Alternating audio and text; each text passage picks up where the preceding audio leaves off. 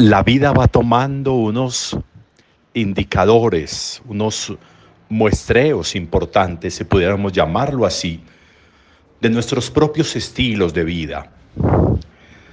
Va mostrando unas evaluaciones, unas revisiones, como unas patentizaciones de cómo esos estilos de vida van marcando nuestro día a día y van generando lo que deben generar, la satisfacción y la plenitud o la angustia, la desazón, la insatisfacción.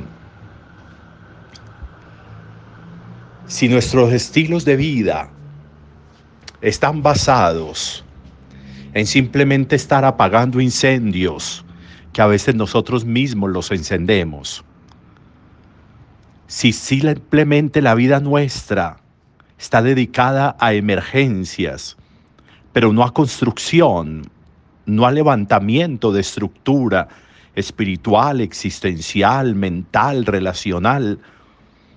Entonces la vida va desgastándose con un agravante, y es que no sé lo que la vida mía pueda traer mañana, no sé lo que la vida me pueda traer mañana, pero si no tengo con qué responder, si mi estilo de vida no es un estilo que hace que yo pueda ir proveyendo desde el corazón y desde el alma facultades de respuesta a lo que venga, entonces me coge con las manos vacías y ahí sí la destrucción es completa y ahí sí lo que produciría esa acción o esa contingencia de la vida va a desmoronar mi existencia. ¿A qué se dedica mi vida? ¿A qué se dedica mi tiempo? ¿A qué se responde? Hoy encontramos a un Saúl que su, que su manera de vida es un estar respondiendo permanentemente a amenazas existentes o inventadas, como esa de David, que por simples comentarios se dedica Saúl a perseguir a David y monta todo un ejército de tres mil hombres para buscar a David. Le han dicho que David ha dicho esto, le han dicho que David ha dicho lo otro, y lo está persiguiendo para matarlo. Y se encuentra con la realidad.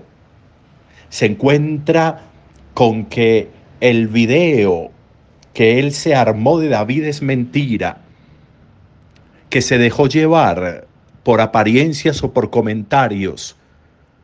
Y lo que en realidad hay es la certeza de un hombre profundamente respetuoso de su rey, cuidadoso de su rey, pudiéndole haber hecho daño, no le hizo. Y Saúl está buscándolo para dañarlo.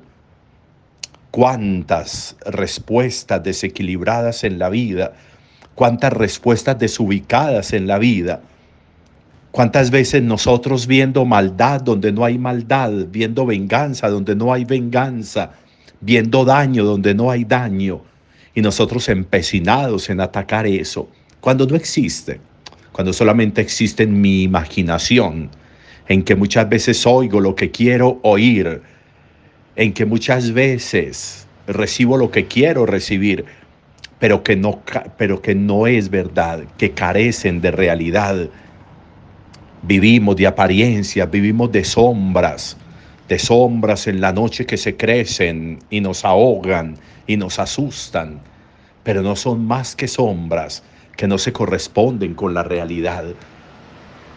Qué necesario, qué necesario nosotros revisar los esquemas de verdad del corazón y del alma.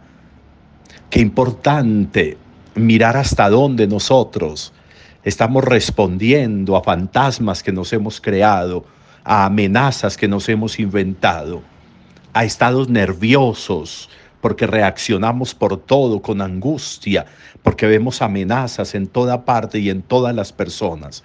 Y así es imposible vivir.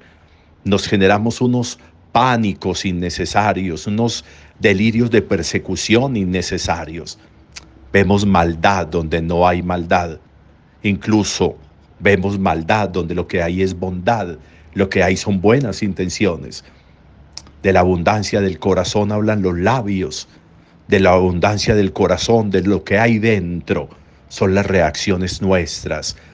Saúl se dejó llenar de miedo, de angustia, se llenó de pánico y por eso se está inventando una persecución para ir detrás de David.